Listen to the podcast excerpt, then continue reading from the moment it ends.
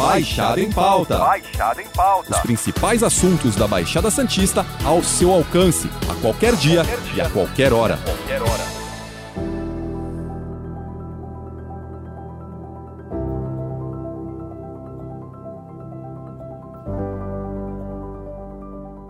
As cidades da Baixada Santista saíram do lockdown na última segunda-feira. Apesar disso, o que se vê ainda são os hospitais completamente lotados e a falta de vagas em UTIs. Com isso, muitas pessoas acabam perdendo a vida e a pandemia continua destroçando centenas de milhares de famílias em todo o nosso país.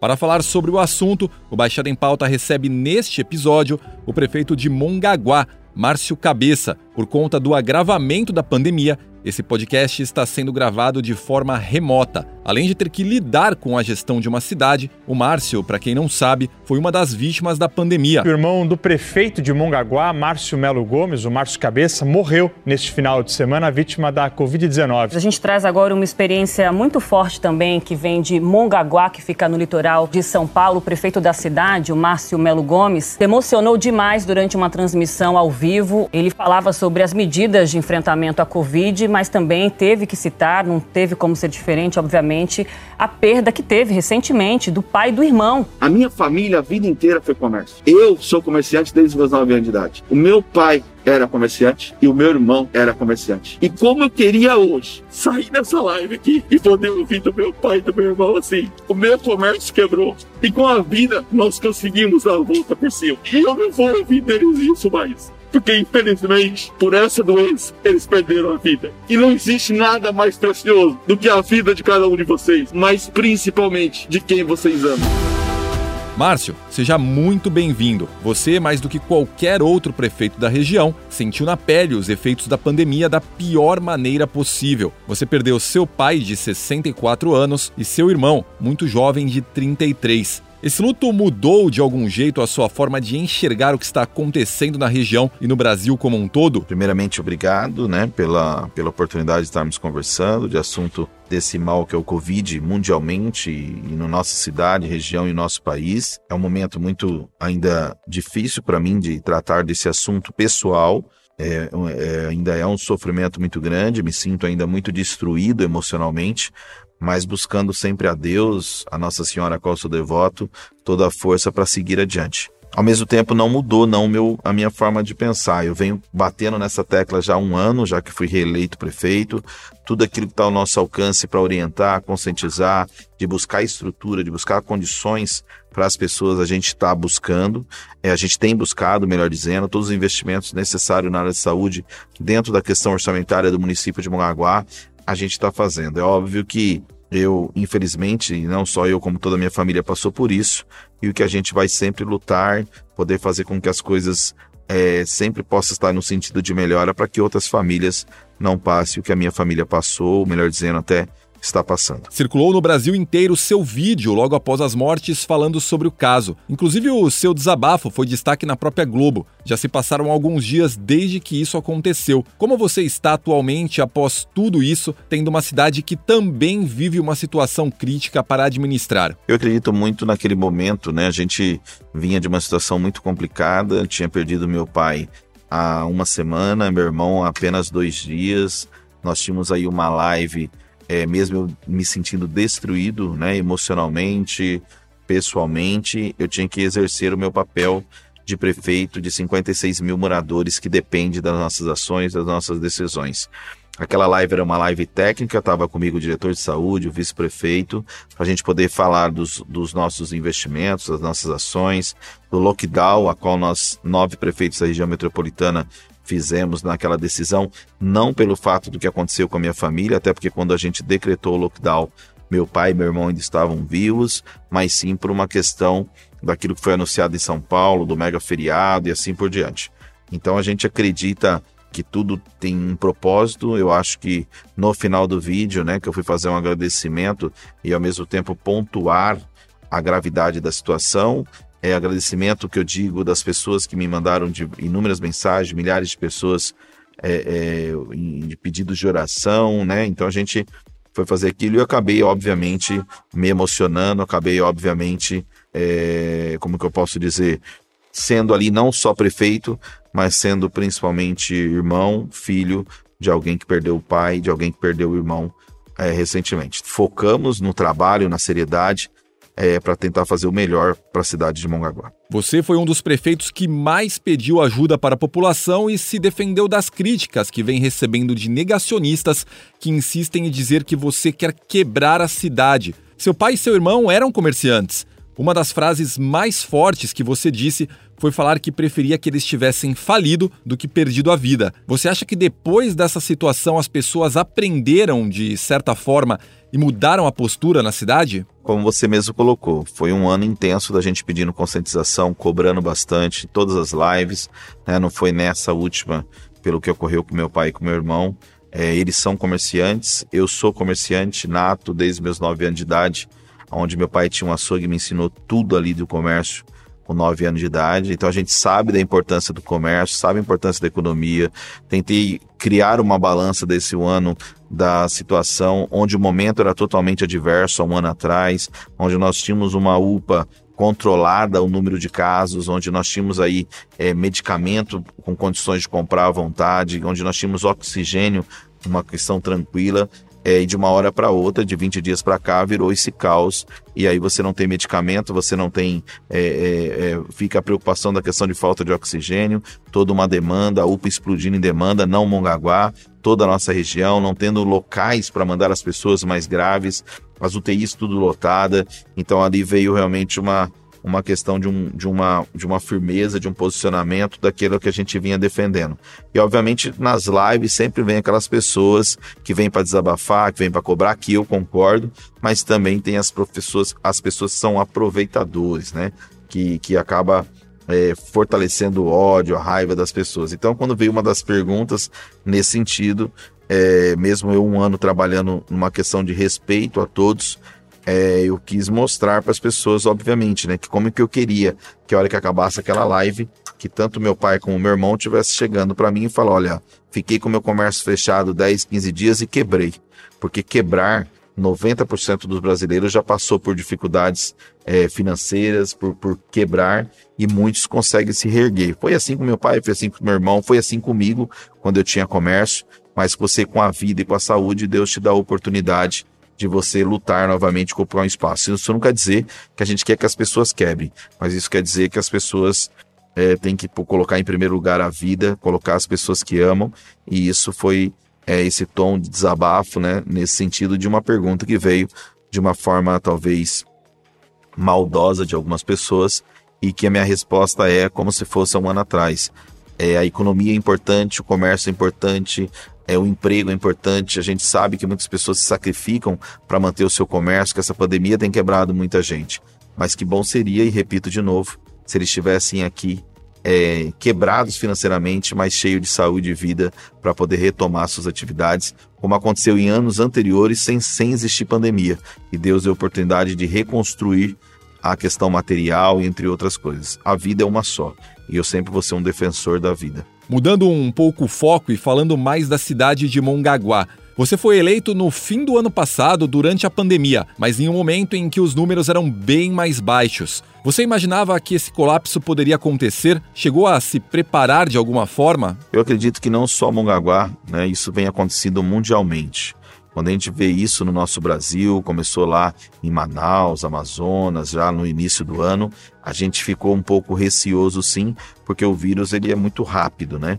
Mas a gente tem percebido países de primeiro mundo com muito mais estrutura, com muito mais condições, que já está indo para a terceira onda da questão Covid. Então a Europa está nesse sentido, entre outros países. Então acho que o que precisa ter no nosso país é um direcionamento é, nós temos um presidente, governadores, prefeitos, para poder falar a mesma língua. O que me entristece é muitas vezes as disputas políticas eleitorais, que me entristece é a falta de planejamento para que nós possamos todos seguir uma doutrina, seguir uma linha, porque nós estamos falando de vida das pessoas. Então, eu acredito é, que talvez nenhum de nós estaríamos preparado, muito pelo contrário, nós já estávamos preparados para poder dar um passo adiante de aquecer a economia de projetos audaciosos, principalmente cidades turísticas como a nossa, que depende do fluxo de pessoas, do fluxo de gente para aquecer a economia. Mas ela aconteceu, ela está aí, cabe a nós com maturidade, com responsabilidade, fazer aquilo que a gente pode para poder amenizar esses sofrimentos e poder trazer dignidade no atendimento às pessoas. Como o senhor, como chefe do executivo, vê a situação de Mongaguá neste momento em comparação com os outros municípios da Baixada Santista? Eu vejo uma realidade muito parecida, já que nós somos uma região metropolitana, municípios muito colados um do outro, e você percebe que o caos é geral.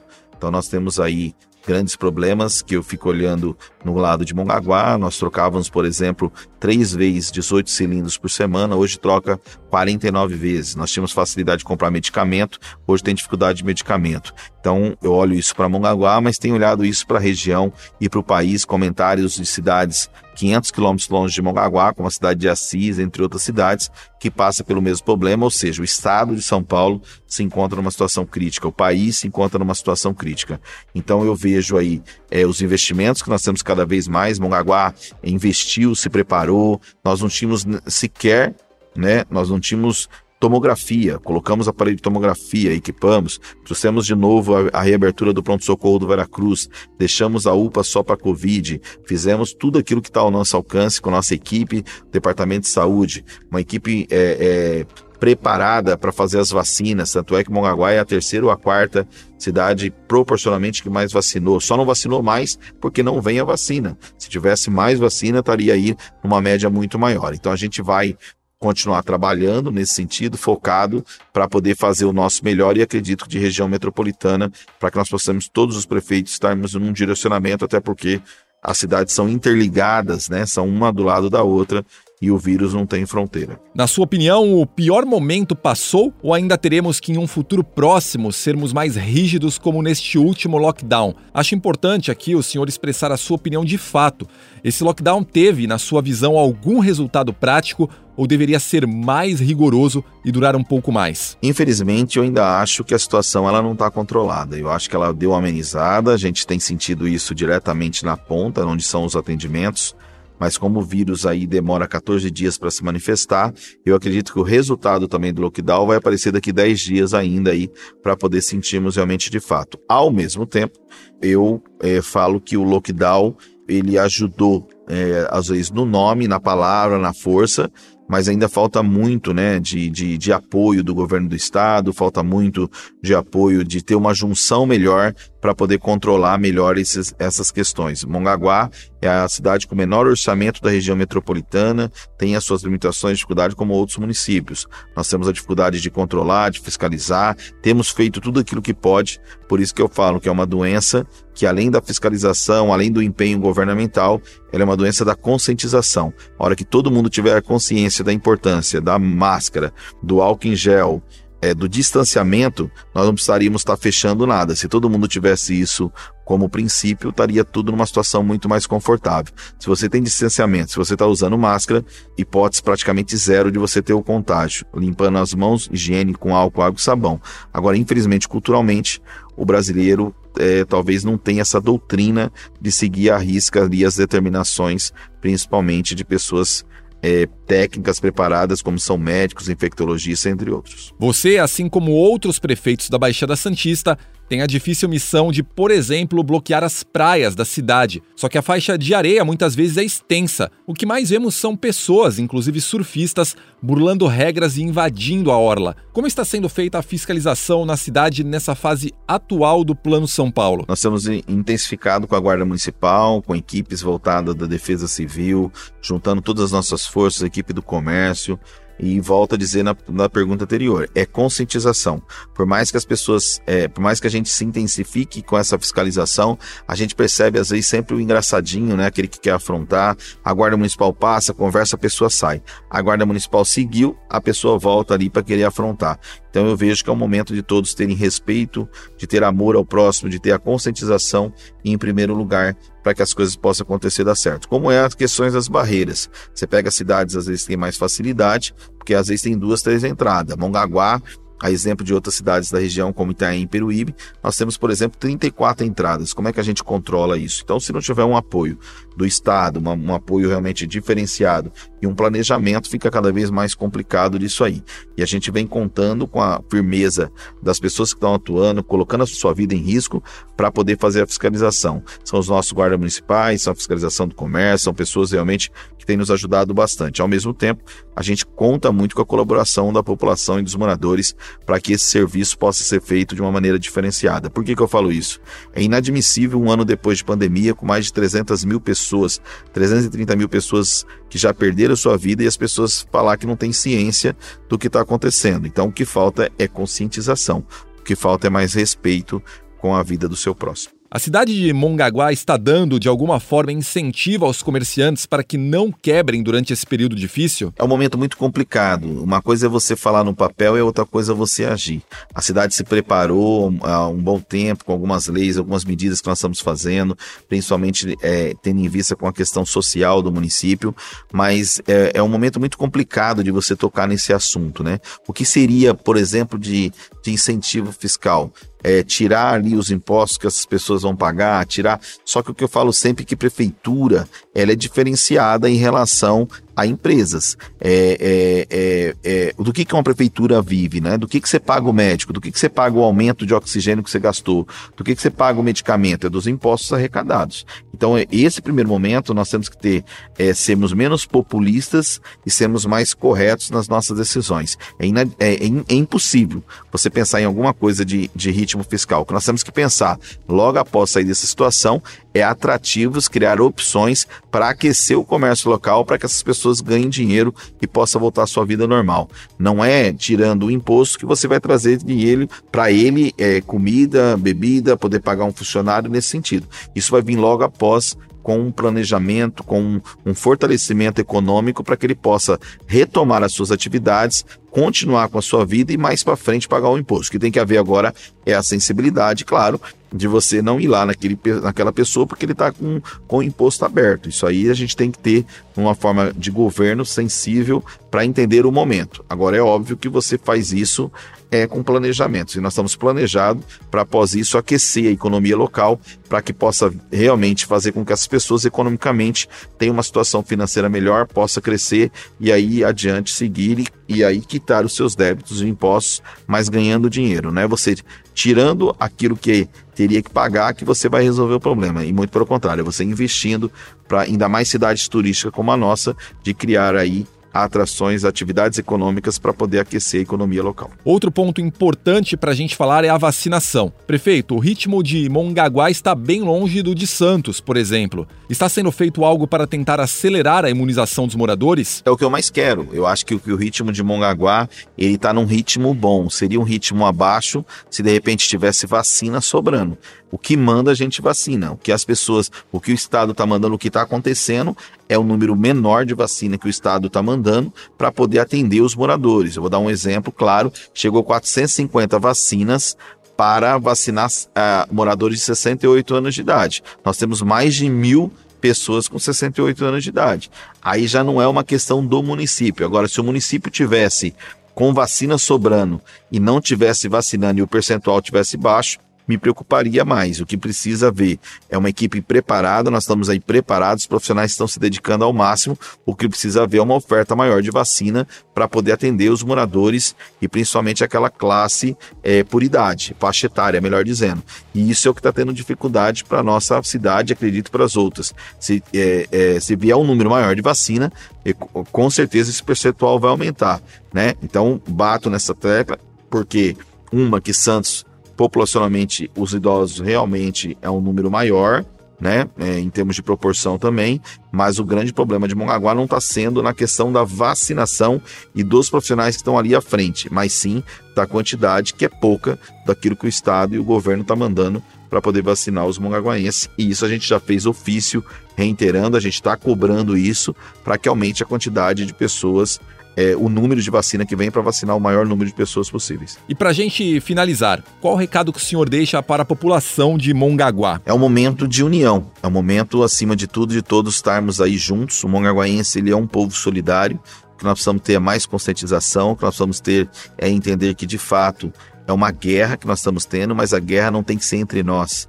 não tem que ser entre prefeitura, população, comércio, não tem que ser entre é, é, os moradores. A guerra ela tem que ser contra o Covid-19, contra esse mal que vem acontecendo, e aí só tem um jeito de nós vencermos a guerra: disciplina, entender que as medidas de prefeitos na hora do decreto, ninguém está fazendo nada para quebrar ninguém, muito pelo contrário, mas principalmente seguir o que já vem se falando há um ano em um mês: máscara, álcool em gel, água e sabão e distanciamento.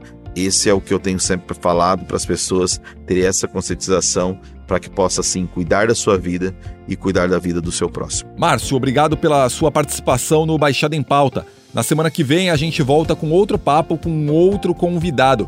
Lembrando que esse podcast está disponível no G1, Apple Podcasts, Spotify, Deezer, Google Podcast, Castbox.